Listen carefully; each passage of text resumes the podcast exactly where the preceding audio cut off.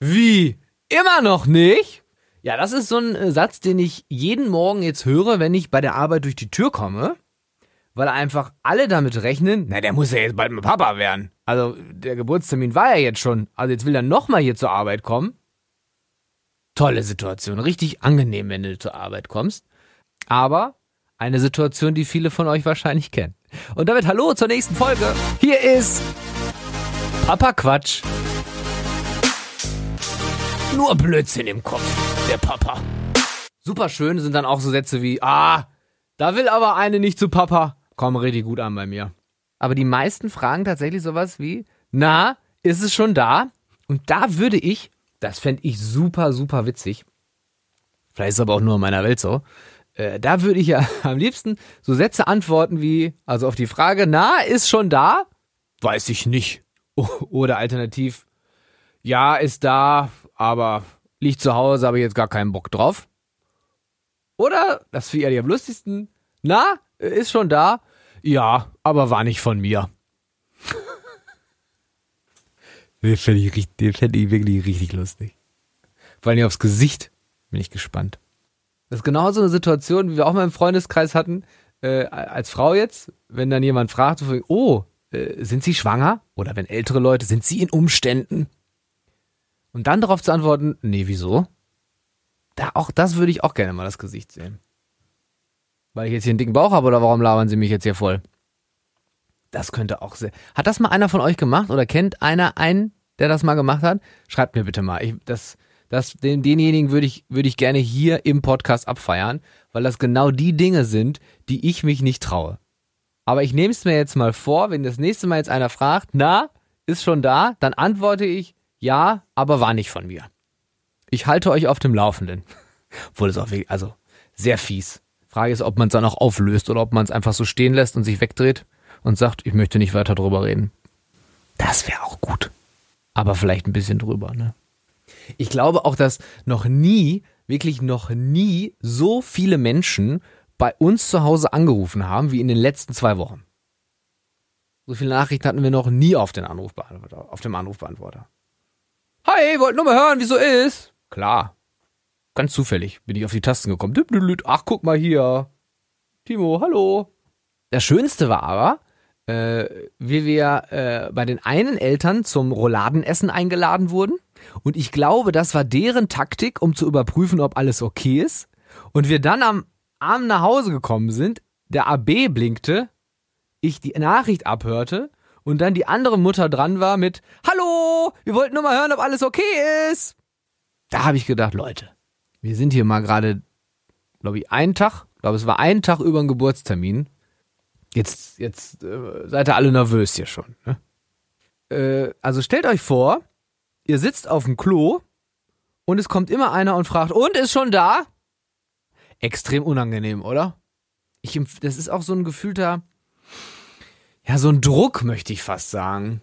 Also man ist so in so einer Erwartungs, also man erwartet so, jetzt, jetzt muss aber doch mal, jetzt seht doch mal selbst zu, dass es was wird. Weiß ich nicht, ich finde das irgendwie so ein bisschen druckvoll. Aber ja, vielleicht ist Druck auch das falsche Wort. Ich glaube, es liegt einfach daran, dass man selbst vielleicht auch so ein bisschen nölig über die Situation ist, dass noch nichts passiert ist. Und wenn dann immer ständig einer fragt, und ist schon da, dann macht die Situation ja nicht besser. Ne? Und dann steigert man sich da, glaube ich, so ein bisschen mehr rein und wird dann dadurch genervter. Weil man selbst auch nölig darüber ist, dass nichts passiert ist. Und ich selbst bin ja, also ich verstehe es ja auch vollkommen, warum man immer nachfragt. Ist ja auch schön, wenn einer nachfragt, weil es zeigt ja nur, dass jemand Interesse hat. Wenn gar keiner fragt, fände ich das, glaube ich, auch richtig blöd. Von daher ist es, glaube ich, dieses Zusammenspiel aus, man ist selbst, nee, und dann fragt doch noch immer einer, und, nee, nee, dann verstärkt sich das so. Ich frage ja jeden Morgen äh, auch meine Lisa, und? Kommt sie heute? Ich glaube, die ist auch schon genervt. Also glaube ich nicht, ist er auch. Aber die ist wenigstens in Anführungsstrichen zu Hause und muss nicht wie ich, der sich bei der Arbeit dann immer, und, na, wie ist? anhört. Aber der ist auch langweilig zu Hause. Die fragt mich immer, und was hat dein Tag so gebracht? Pff, tja, war bei der Arbeit, nicht? Ich sitze hier nur, äh, esse und gucke Fernsehen und gehe ab und zu in eine Badewanne. Würde ich jetzt sagen, hätte ich Bock drauf? Aber wenn du das natürlich schon so viele Tage hast, tja, hast wahrscheinlich auch keinen Bock mehr drauf, ne? Tja. Schön war aber, äh, die Geschichte muss ich jetzt gerade noch erzählen von äh, Stammhörer Georg. Georg, ich glaube, ich muss dich hier mal einladen. Also du schreibst ja immer so fleißig und antwortest und erzählst von deinen Geschichten. Toll. Also Georg hatte zum Beispiel die Situation, als er in meiner Phase war, wo man immer so warten musste, ob denn jetzt die Geburt bevorsteht oder nicht, äh, dass äh, er bei der Arbeit immer verarscht wurde.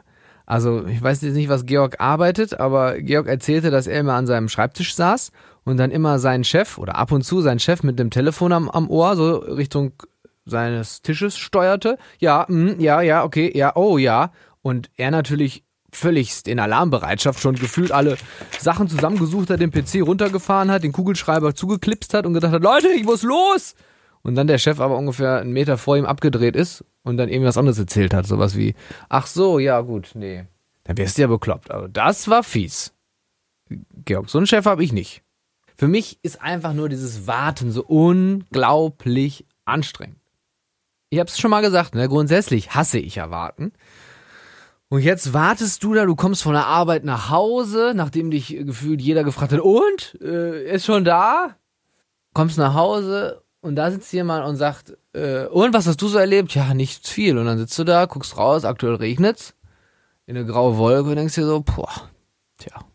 Guckst wieder den Bauch an, dann siehst du irgendwie, wie sich da alles so bewegt und strampelt und denkst dir so, ja nun, nicht nach oben strampeln, du musst nach unten strampeln, du musst, nach unten geht's raus.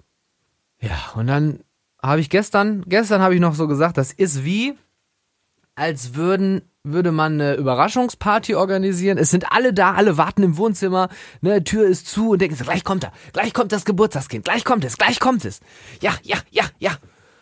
Und dann bist du am Anfang ganz aufgeregt und dann von Minute zu Minute wirst du irgendwie in deiner Körperspannung irgendwie schlaffer und dann setzen sich die ersten schon hin, dann ziehen die nächsten die Schuhe aus, dann fragen wir schon mal, Mensch, wann kommt denn hier das Geburtstagskind? Ja, weiß ich jetzt auch nicht, eigentlich sollte das schon längst da sein und ja, dann schlafen die ersten ein, dann wollen die ersten nach Hause, dann bekommt einer Hunger, können wir nicht schon mal die Torte anschneiden? Nein, wir müssen erst warten, bis das Geburtstagskind da ist.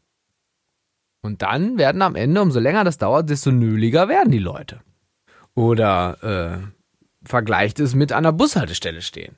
Wenn du da stehst und der Bus kommt nicht, denkst du so, ja, eine Minute drüber, alles gut.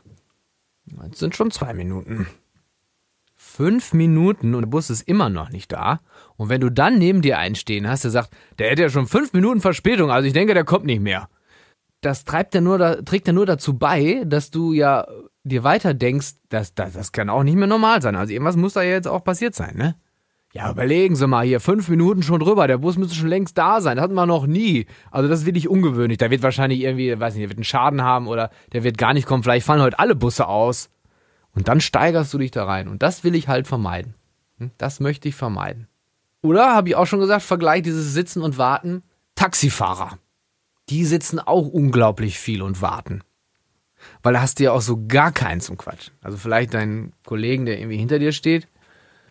Die warten darauf, dass einer einsteigt. Bei uns würde auch einer einsteigen, aber das ganze Leben mitfahren. Und die Fahrt kostet nicht 18,50, ne? Das ist ein bisschen teuer. Und so sitzt du da und wartest weiter.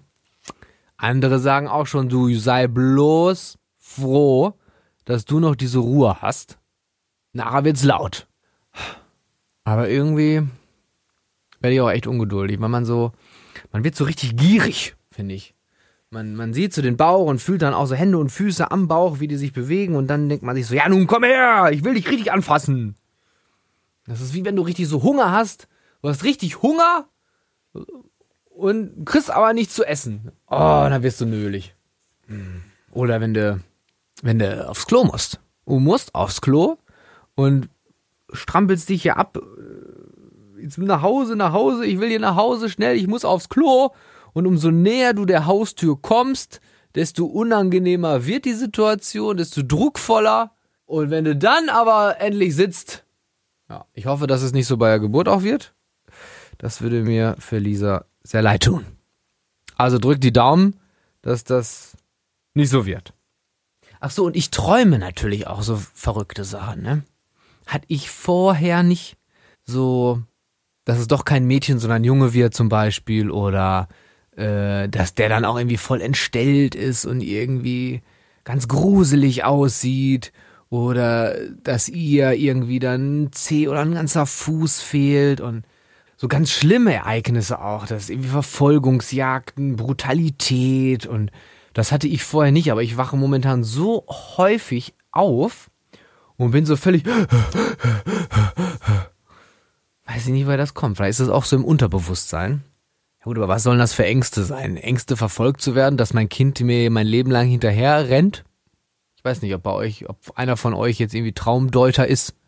Dann äh, könnt ihr euch gerne mal melden und mir erklären, warum ich so verrückte Sachen träume. Ja. Ja, das war jetzt eine sehr kurze Papa-Quatsch-Folge, die eigentlich auch gar nicht vorgesehen war. Äh, aber die habe ich jetzt einfach eingeschoben, weil ich ja eh noch warten musste. Und ich ja warten hasse. Und um nicht zu viel Langeweile zu haben, habe ich das einfach mal eingeschoben. Also meldet euch bei mir, wenn ihr auch irgendwie Leute verarscht habt in der Schwangerschaft oder kurz vor der Geburt. Sowas von wegen, oh, sind Sie schwanger? Nein. Wieso? Oder ist Kind schon da? Ja, aber war nicht von mir. In diesem Sinne, bleibt gesund und stets mit euch selbst zufrieden. So, und wer bringt jetzt hier den Windeleimer runter? Hatte ich mir jetzt so als Outro überlegt. Aber ich habe ja noch gar keine volle Windel, weil das Kind kommt ja noch. Aber ich lasse es einfach mal so stehen. Das Outro ist jetzt, ich mach's noch mal. So, wer bringt jetzt hier den Windeleimer runter? Papa Quatsch. Nur Blödsinn im Kopf, der Papa.